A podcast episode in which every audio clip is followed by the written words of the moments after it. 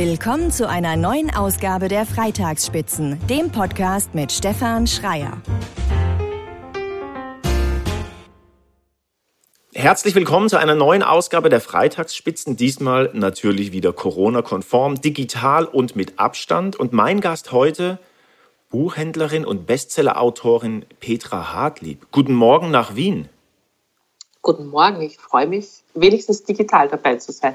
Wunderbar. Für diejenigen, die Sie tatsächlich nicht kennen sollten, ich glaube, das ähm, dürfte sehr schwer werden, würde ich Sie vielleicht mal ganz kurz vorstellen. Sie haben nämlich eine, wie ich finde, extrem spannende Vita. 2004 haben Sie, wenn es denn stimmt, was ich richtig gelesen habe, oder was ich nicht richtig gelesen, was ich gelesen habe, haben Sie zusammen mit Ihrem Mann eine Buchhandlung in Wien gekauft, aber eigentlich mehr oder weniger auch quasi einfach nur über die Abgabe eines Angebotes.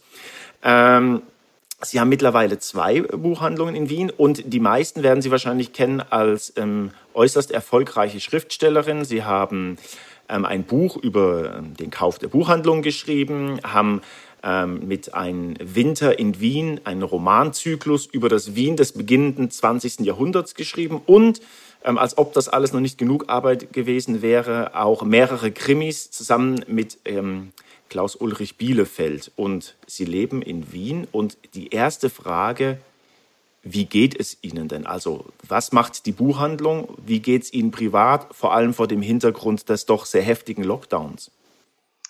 Äh, naja, da muss ich ein bisschen ausholen. Vor dem Hintergrund des heftigen Jahres, das hinter uns liegt, sage ich jetzt mal. Ähm, also jetzt haben wir in Österreich gerade den dritten Lockdown, der gestern nochmal verlängert wurde, also nochmal drei Wochen. Ähm, ja, ich finde es ein bisschen erstaunlich, wie sehr der Mensch sich dann doch ganz schnell an Dinge gewöhnt. Also ich weiß noch, beim ersten Lockdown war das einfach die totale Katastrophe. Wir wussten auch gar nicht, ob diese Buchhandlung das irgendwie überleben wird. Äh, also Panik, wahnsinnig viel Arbeit, alles auf Online umzustellen und so weiter. Jetzt haben wir fast ein Jahr äh, mit diesem Wahnsinn verbracht. Und jetzt ist es halt so, dass es nervt und dass wir uns natürlich irgendwie Sorgen machen, dass wir viel zu viel arbeiten. Aber also na gut, ist halt der dritte Lockdown. Also es ist ein bisschen erschreckend auch, wie schnell das dann doch irgendwie zur Routine wird. Und ähm, die Buchhandlung, was ist Sie klar, Sie sind, Sie sind geschlossen, ähm, ähm, aber was, also führen Sie das Geschäft online in irgendeiner Form fort oder haben Sie ganz zu und warten, bis es irgendwann weitergeht? Nein, nein, wir haben sofort umgestellt. Wir hatten ja Gott sei Dank das Glück, dass wir vorher schon einen relativ gut funktionierenden Online-Shop haben. Auch sehr viele Leute, also sehr viele, aber regelmäßig Leute aus ganz Österreich, die bei uns bestellen. Das natürlich dann sozusagen mein bekannter Name war da ganz gut, dass immer wieder Leute, die auf der Suche nach großen Internetanbietern sind, äh, durchaus auf uns gekommen sind. Und als dann der erste Lockdown ausgerufen worden ist, also drei Tage vorher, haben wir begonnen, ein, eine riesige Promotion zu starten. Also wir haben sofort ein kleines Filmchen gedreht über einen Online-Shop und so weiter und haben einfach äh, also quasi die gesamte wundervolle Buchhandlung, wie wir sie immer nennen, ja, ins Internet verlegt. Und das hat wunderbar funktioniert. Also die Umsätze sind quasi gleich geblieben, ähm, wie wenn wir offen gehabt hätten. Nur ist es halt einfach viermal so viel Arbeit. Also es ist sozusagen die Manpower, die dahinter steckt, ist ein Wahnsinn, aber wir haben, wir es wirklich auffangen können finanziell. Wenn Sie sagen, es gab mehr oder weniger, also der Umsatz ist gleich geblieben, würden Sie sagen, es gibt sowas wie eine ja, ein großes Wort, aber eine Neubelebung des Buches in, in, in diesen Zeiten, also in Corona, in Lockdown-Zeiten? Wird mehr gelesen? Also das auf jeden Fall, das weiß ich sogar aus dem Bekanntenkreis. Leute, die durchaus ähm, nicht mehr so oft zum Buch gegriffen haben, weil es einfach so wahnsinnig viele tolle Netflix-Serien gibt, haben dann irgendwann wieder begonnen, zu lesen, auch im Sommer. Man konnte ja eigentlich kaum wegfahren, ist zu Hause geblieben, ist im Garten gesessen oder am Balkon, wenn man denn einen hat und hat gelesen. Also man konnte ja dieses Jahr nicht wegfahren. Das heißt, ich glaube, wahnsinnig viele Leute sind zu Hause gesessen und haben dann irgendwann keine Lust mehr auf Bildschirm gehabt und haben dann doch zum Buch gegriffen. Also ich glaube, was wirklich spürbar ist dieses Jahr, ist eine gewisse Bewusstseinsentwicklung ähm, bei den Leuten, dass sie ganz genau überlegt haben, wo sie ihre Sachen einkaufen. Also es gab ja bei uns in Österreich eine riesige Pressekampagne, das ist irgendwie ausgegangen von einer Journalistin, von einer Freien, die heißt Nuno Kalla und die hat eine Liste ins Internet gestellt, wo man sozusagen Alternativen hat, ähm, um bei Amazon einzukaufen, also von, von Küchengeräten bis Bücher, alles. Und es ist wahnsinnig gut aufgegriffen worden von der Presse. Und ich glaube einfach, dass sehr, sehr viele Leute, die vorher einfach gedankenlos irgendwo halt was bestellt haben, sich genau überlegt haben, okay, wo bestelle ich es jetzt? Und das ist den kleinen Buchhandlungen, die es geschafft haben, da zu reagieren, einfach total zugute gekommen. Darauf kommen wir dann äh, gleich nochmal ähm, im Detail. Was mich interessieren würde, ist, merken Sie eine Veränderung im Lesen? Also werden, wurden jetzt mehr vielleicht Bücher nachgefragt, die weniger, ich sage jetzt mal, Krimi, gewalttätig sind, so eher Flucht in die schöne, heile Welt. Gibt es da irgendwie, hat, hat man da was gemerkt? Naja, das, das, Problem ist ja ein bisschen daran, dass die Leute ja, wenn sie online bestellen, keine Beratung haben. Wir reden ja auch nicht mit den Leuten. Also du siehst ja dann einfach nur, was sie bestellen.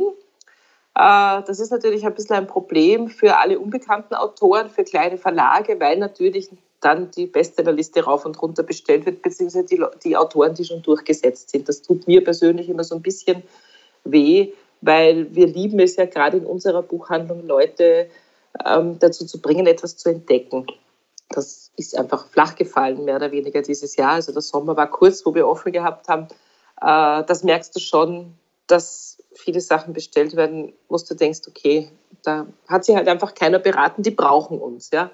Ansonsten habe ich natürlich schon immer wieder auch Leute, die sagen, ah, ich brauche irgendwas Nettes zu lesen, ich halte es nicht mehr aus, mir geht das alles so auf die Nerven, ich brauche was Lustiges. Aber andererseits haben auch ganz viele Leute von äh, Camus die Pest wieder gelesen. Also es, man kann das, glaube ich, nicht so pauschal sagen. Jeder reagiert ein bisschen anders ähm, auf so eine Krise. Ich habe es im Intro schon erwähnt. Sie haben 2004 zusammen mit Ihrem Mann ähm, die erste Buchhandlung ähm, gekauft und ihren oder ihre gut bezahlten Jobs in Hamburg, ähm, wenn ich mich recht erinnere, ähm, gekündigt. Warum und wie kam es zu dieser, Sie gestatten mir den Hinweis, in Anführungszeichen, verrückten Idee?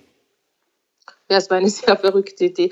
Naja, ich bin ja Wienerin, bin wegen meinem Mann nach Hamburg gezogen. Der hatte damals einen sehr guten Job ja, im großen deutschen Verlag. Und eigentlich haben wir immer so ein bisschen davon geträumt, eine eigene Buchhandlung zu haben. Und dann haben wir gesagt, aber wenn eine eigene Buchhandlung, dann in Wien. Weil in Wien funktioniert das noch, da gibt es noch so kleinteilige Viertel, äh, nicht so viele Ketten. Und es war aber eigentlich immer so ein bisschen eine, eine Witzidee. Und dann waren wir im Sommerurlaub in Wien, wie jedes Jahr, und sind mehr oder weniger zufällig über so eine zugesperrte Buchhandlung gestolpert, die in Konkurs gegangen ist. Und wir haben dann ja ein bisschen war es uns Fahrt im Urlaub. Wir haben dann so ein bisschen aus Jux begonnen, uns dafür zu interessieren, einen Besichtigungstermin auszumachen und uns das anzuschauen. Und irgendwann, dann waren wir längst wieder in Hamburg, haben wir gesagt, ja komm, jetzt haben wir den ganzen Urlaub damit verbracht, jetzt lass uns da ein Angebot hinschicken.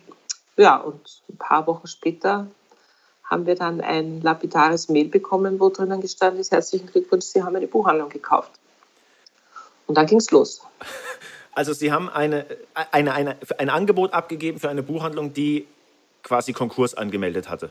Ja, also wir haben uns das so ein bisschen ausgerechnet, äh, was man da Umsatz machen müsste, damit mein Mann und ich davon leben können. Also ganz, ganz naiv und ganz auf klein haben wir uns das gedacht. Haben, also ich muss schon dazu sagen, dass wir beide ja vorher jahrelang in der Branche gearbeitet haben. Also wir sind jetzt keine Quereinsteiger. Mein Mann hatte, war in Hamburg in einer kleinen Buchhandlung mitbeteiligt, der hat Buchhändler gelernt, der ist äh, Vertriebsmanager gewesen bei Rowold, also der hat schon Ahnung von Zahlen und Buchhandel. Und ich habe als Literaturkritikerin gearbeitet und weiß, dass ich äh, gut verkaufen kann. Also das sozusagen, wir hatten schon Ahnung, aber es war wirklich ein, ein gewagter Schritt. Und wir haben so ein bisschen rumgerechnet, haben Leute gefragt, haben uns Geld ausgeborgt und haben mehr oder weniger einfach auch nur um das Thema abzuschließen, dieses Angebot abgeschickt. Wir haben nie damit gerechnet, dass wir den Zuschlag bekommen. Also wirklich nicht, weil wir wussten auch, dass da andere dran waren. Ja, und irgendwie musste diese Buchhandlung wohl zu uns. Mittlerweile äh, ist es ja äh, extrem erfolgreich und Sie haben auch ähm, eine zweite ähm, Buchhandlung dazu. Was ich mich frage, ist in, in, in, der Vorbereitung, jetzt hat auch der Tag in Österreich 24 Stunden. Ähm, Sie schreiben, Sie produzieren auch selber einen, einen Podcast, haben zwei äh, Buchhandlungen. Wann, wo und wie machen Sie das alles? Ähm, ja, das fragen mich eigentlich immer alle und ich versuche dann immer ehrlich darauf zu antworten. Also die ersten fünf Jahre der Buchhandlung oder die ersten sechs Jahre der Buchhandlung haben wir so wahnsinnig viel gearbeitet, das kann sich gar keiner vorstellen. Also da ist ein bisschen vergleichbar nur das letzte Jahr, äh, also jetzt das Weihnachtsgeschäft mit Lockdown, das war ungefähr ähnlich. Aber wir haben wirklich viel gearbeitet. Dann hat sich mein Leben ein bisschen verändert durch den Erfolg äh, des Buchs Meine wundervolle Buchhandlung, weil ich dann sozusagen zwei geteilte Leben habe. Also es ist einfach ein rein, ein rein rechnerisches Ding. Ich muss mit meinen Büchern äh, Geld verdienen. Das heißt, ich arbeite dafür weniger in der Buchhandlung. Wir haben eine Angestellte mehr dadurch und ich bin sozusagen nur die Hälfte der Zeit in der Buchhandlung. Die andere Hälfte der Zeit schreibe ich Bücher, mache ich Podcasts, gebe ich Interviews, äh, schreibe ich Artikel und so weiter. Also es ist eigentlich ein, ein Rechenspiel. Also ich nehme mir quasi weniger aus der Buchhandlung, weil ich ja mit dem Schreiben Geld verdiene und deswegen haben wir einfach ein bisschen mehr Personal. Das eine bedingt quasi dann ähm, das, das andere. Ich würde nochmal den Fokus so ein bisschen legen auf das Thema Buch und ähm, ähm, Buchhandlung. Sie haben es auch erwähnt, dass die Menschen trotz geschlossener Buchläden online bestellen. Ähm, ganz hochtrabende Frage, warum sollten Menschen lesen? Weil das die einzige Möglichkeit ist, ein bisschen aus diesem ganzen, aus diesem ganzen Wahnsinn zu entfliehen, weil man sich einfach, äh, also da gehören natürlich auch Filme dazu, aber man kann einfach nicht äh, jeden Tag sechs Stunden Filme schauen, weil Bücher einfach die einzige Möglichkeit ist, ein bisschen, ein bisschen rauszukommen aus dem Ganzen. Was auch natürlich extrem viel nachgefragt wurde, sind Kinderbücher. Das kommt mhm. ja dann noch dazu, wenn die Buchläden geschlossen haben meine, Sie haben ein dreijähriges Kind zu Hause, Sie können das nicht den ganzen Tag vom Fernseher parken und äh, Kinder-UNO spielen kann man auch nur bedingt. Also es, man braucht Bücher, es geht einfach gar nicht anders. Noch dazu, wenn man zu Hause eingesperrt ist. Es ist einfach völlig unmöglich, ohne Bücher das zu überleben. Ja ja, äh, lesen, äh, die Menschen sollten mehr lesen, dass man rauskommt, aber nochmal so ein bisschen an, an, an, gekratzt, ist eine Buchhandlung in digitalen Zeiten nicht anachronistisch? Ich glaube eigentlich nicht. Also der Erfolg, den kleine, engagierte Buchhandlungen haben, zeigt, dass das nie sterben wird. Ich meine, das Buch wird seit 100 Jahren tot gesagt. Äh, ich glaube, dass das Buch einfach überleben wird, weil es weil es einfach eine total gute Form an Vermittlung ist. Also es gibt nichts Besseres. Man braucht keinen Strom, man braucht kein Internet, man braucht keine man braucht keine aufwendigen Dreharbeiten, sondern man braucht einfach nur einen talentierten Menschen, der sich hinsetzt und der eine Geschichte erzählt. Und äh, zum Beispiel, wenn man in Österreich, ich weiß jetzt nicht genau, wie es in Deutschland ist, aber wenn man in Österreich sich zum Beispiel auch den Anteil mit den E-Books anschaut, also das ist verschwindend. Und auch bei uns, wir haben sehr, sehr viele Kunden, die auf diesen E-Book-Hype aufgesprungen sind vor ein paar Jahren und jetzt quasi mehr oder weniger reumütig wieder zurückkommen und sagen, ja, ich brauche doch ein richtiges Buch. Also ich glaube, also wie gesagt, Bücher, eine Buchhandlung zu haben, ist schon was sehr Idealistisches. Wir werden damit niemals reich werden. Und ich glaube auch, dass das mit dem Geschäftsmodell nicht geht. Darum ist es auch für schwierige, darum ist es, glaube ich, auch für große Buchhandlungen, die dann wirklich nur auf Gewinn orientiert sind und auf Aktienausschüttung und wer ist der Geier, das, das ist einfach ein Modell, glaube ich, was nicht funktioniert. Funktionieren tun diese kleinen äh, selbstausbeuterischen, weil es Spaß macht, Modelle, wie wir sie leben. Und da gibt es tausende äh, Beispiele im österreichischen und deutschen Sprachraum dafür.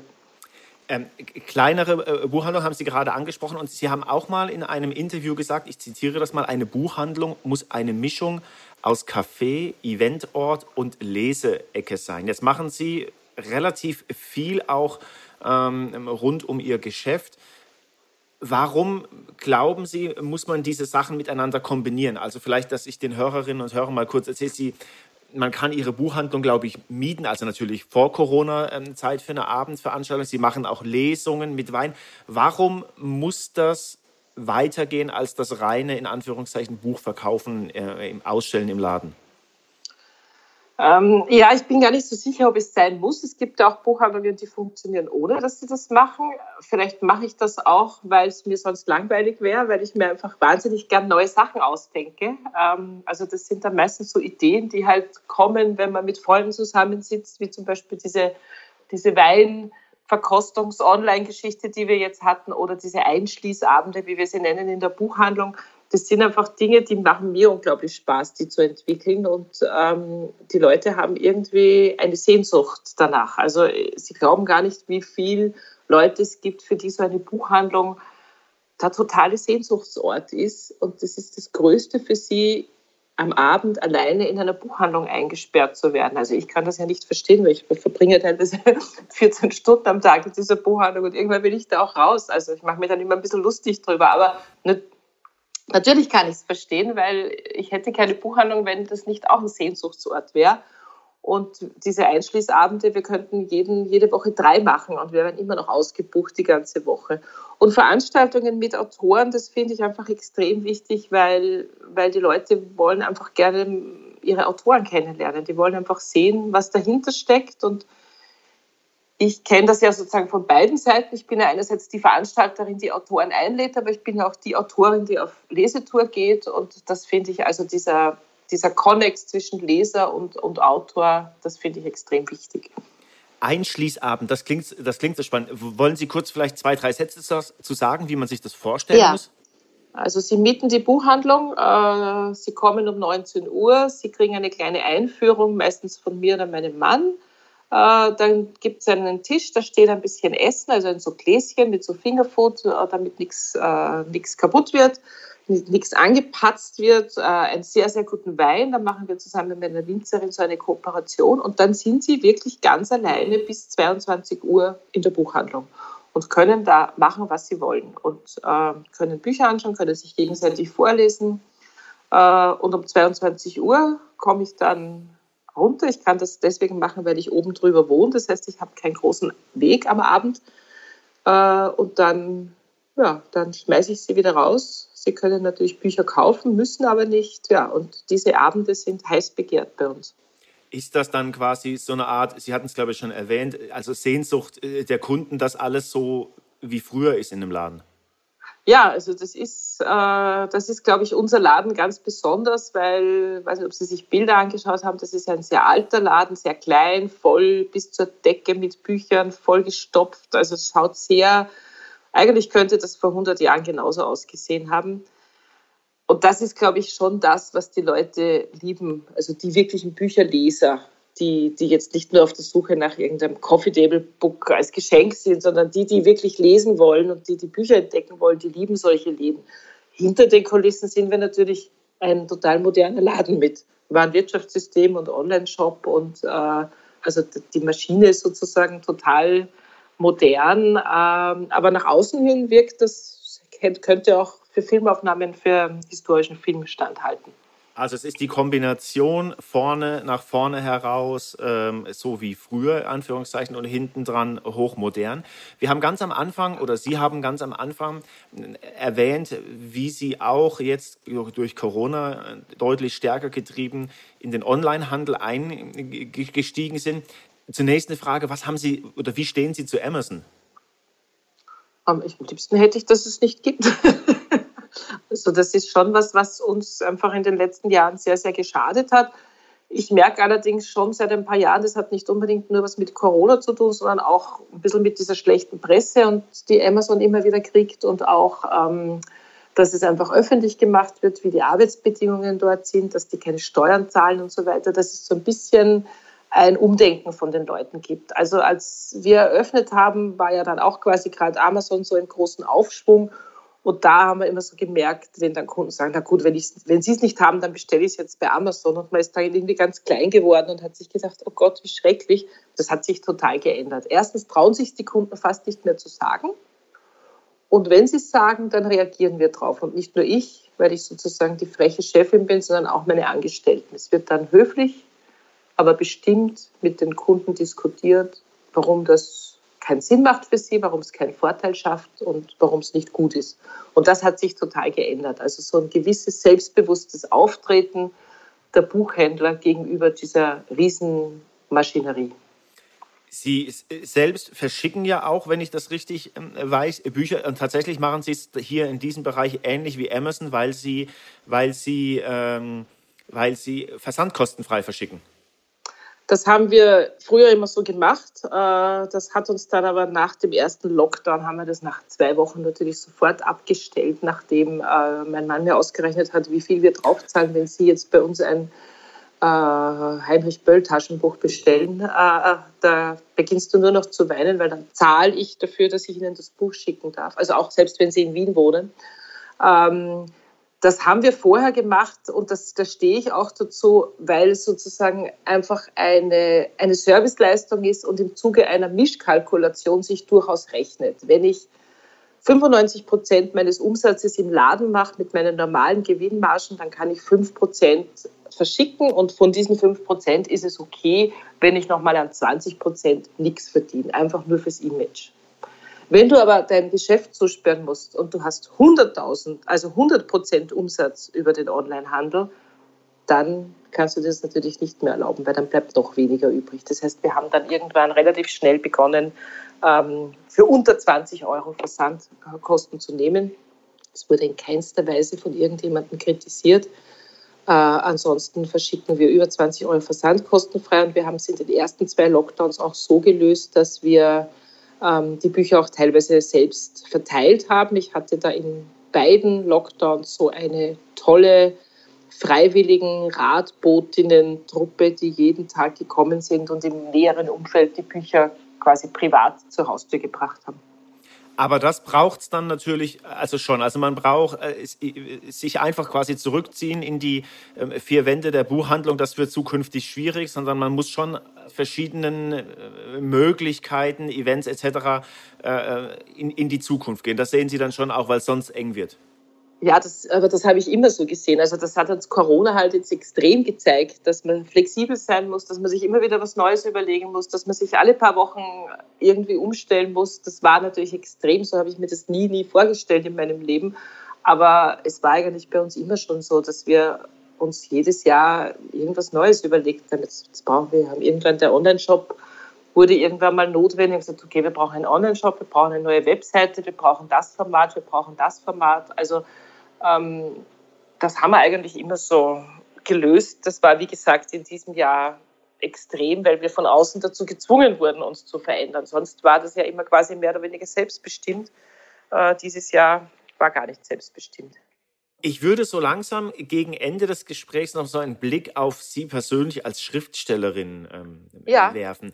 Jetzt habe hab ich in der Vorbereitung, äh, Sie haben gelesen und auch selber ein bisschen was quer gelesen. Ähm, sie machen diese, die, die, diesen Zyklus äh, Sommer, Frühling, Herbst, Winter in, in, in Wien, mhm. haben einen Krimi geschrieben. Ich stelle mir immer die Frage, wie kommen Sie auf all diese Ideen oder Themen für die Bücher? Ja, das ist eine längere Geschichte, weil zufällig sind ähm, das.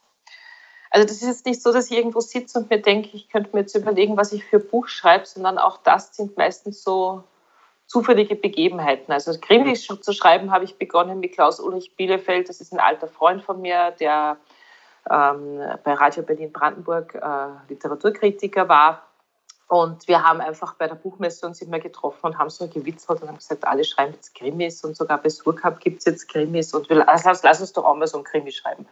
Und dann haben wir mehr oder weniger beim Mittagessen so einen Fall entwickelt mit einer Berliner, mit einem Berliner Kommissar und einer Wiener Kommissarin und haben ja irgendwie so auf der Papierserviette so ein, so ein Tweetment geschrieben und haben dann mehr oder weniger aus Spaß das geschrieben. Irgendwann hatten wir dann so viel, dass wir gesagt haben, jetzt machen wir es fertig und dann haben wir es irgendwann Verlagen geschickt und dann hat netterweise die Jugendis das gekauft.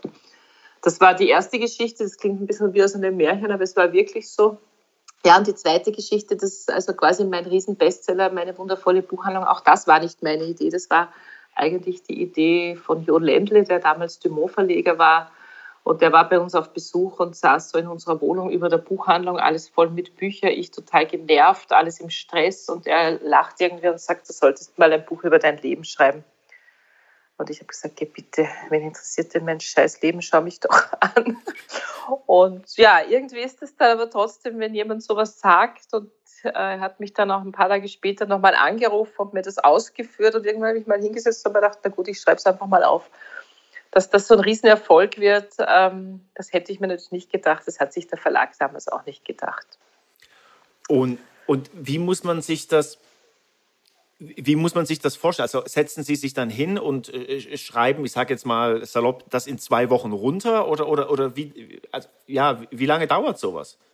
Naja, nein, nein, nein, also ein halbes, dreiviertel Jahr, ja schon. Also ich habe das letzte Buch, das kommt jetzt im August, das ist quasi das Ende äh, des Zyklus äh, von den Jahreszeitenbüchern, der Herbst in Wien und ähm, da habe ich schon äh, ein Dreivierteljahr dran geschrieben äh, das ist ein dünnes Buch, also so ein Jahr muss man schon rechnen. Ich mache das jetzt auch nicht so in zwei Tagen. Aber wie gesagt, ich bin ja seit ich quasi mit dem Schreiben Geld verdiene, einfach weniger in der Buchhandlung. Ich habe daneben ein Büro und äh, ich ziehe mich dann halt einfach wirklich zurück oder ich schreibe halt im Urlaub, äh, ich schreibe am Wochenende, wenn ich in meinem kleinen Landhäuschen bin. Also ich schreibe sozusagen eigentlich in jeder, in jeder freien Minute, wenn, wenn, ich, wenn ich Abgabe habe.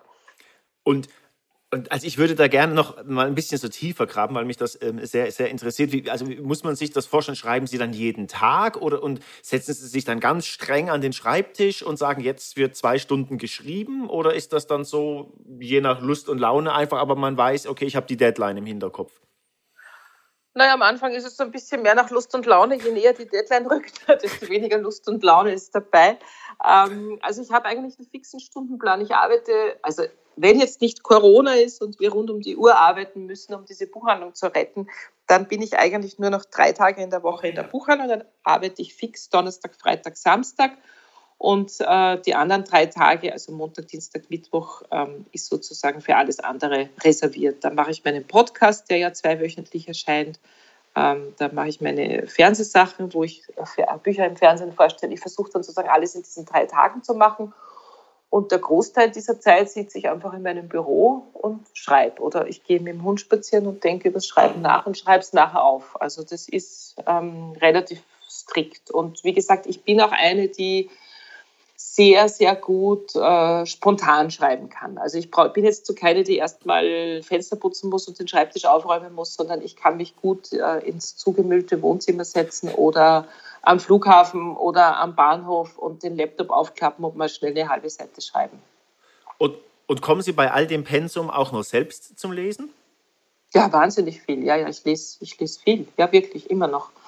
Also ich lese dann halt auch nicht mehr unbedingt äh, alles, was ich lesen will, weil ich muss ja dann, wenn ich alle zwei Wochen einen Literaturpodcast mache, muss ich ja natürlich auch Autoren dafür aussuchen und so weiter.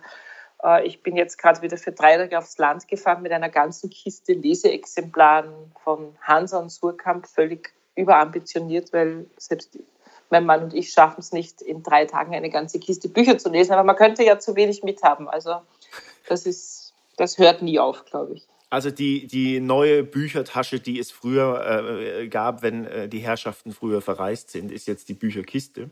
Das ist bei uns die Bücherkiste, darum können wir leider immer nur mit dem Auto fahren. Das ist blöd.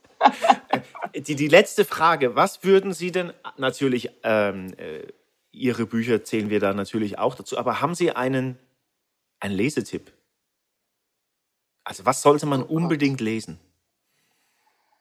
Ähm, das ist wirklich sehr, sehr schwierig, weil das ändert sich bei mir eigentlich alle zwei, drei Wochen. Ähm, ich habe letztes Jahr ein sehr großes Lieblingsbuch gehabt, das habe ich vor der Pandemie gelesen, war ganz gut, weil es auch mit einer Krankheit zu tun hat. Das ist vom Eisele Verlag Die Optimisten. Äh, ist eine Geschichte, die in den 80er Jahren spielt und da geht es um das erste Auftreten von AIDS, also eine wunderschöne Freundschafts-Generationengeschichte. Äh, das war so ein bisschen ein Lieblingsbuch von mir. Dann finde ich ganz toll zurzeit die Bücher von Monika Helfer. Also das, das letzte Buch ist Die Bagage und das erscheint äh, am 25. Jänner das neue Buch Fati. Das sind so autobiografische Geschichten über ihre eigene Familie in Vorarlberg. Ähm, ja, ich ich finde es wahnsinnig schwierig, weil das ändert sich bei mir. Ich bin begeistert vom neuen TC Boyle. Der letzte hat mir nicht gefallen. Der neue ist so, dass ich mir denke, oh Gott, ich will sofort dahin fliegen und mit ihm über dieses Buch reden. Ähm, Also Sie sehen schon, man kann mich da nicht einordnen, weil ja, die Begeisterung für Bücher, wenn ich was Neues entdecke, und darum ist es dann ja auch so traurig, wenn die Buchhandlung nicht offen hat, weil, weil ich das einfach liebe, Leute damit anzustecken. Also manchmal gibt es einfach Bücher, die finde ich so toll, die würde ich am liebsten herschenken, einfach damit es viele Leute lesen. Kann ich natürlich nicht, aber das ist, glaube ich, auch wirklich so ein Geheimnis des Erfolgs, was unsere Kunden so lieben, dass die nicht das Gefühl haben, wir schwatzen ihnen was auf, sondern ja, wir wollen so ein bisschen missionarisch sein und sagen, das ist so, das ist so eine tolle Geschichte, lesen Sie das, dann wird das einfach genommen. Petra Hartlieb, ganz herzlichen Dank. Ähm, weiterhin alles Gute. Ja, danke schön. Das wünsche ich euch auch. Bei euch ist auch nicht viel besser als bei uns, aber ich sage euch, das nächste Jahr, dieses Jahr wird unser Jahr. Also wird das, das Sommer der Partys werden. Das war's für heute. Bald geht's weiter. Wer abonniert, weiß Bescheid. Infos unter freitagsspitzen.de und auf Instagram unter die Freitagsspitzen. Wünsche, Fragen und Kritik gehen an freitag.freitagsspitzen.de. Bis zum nächsten Mal.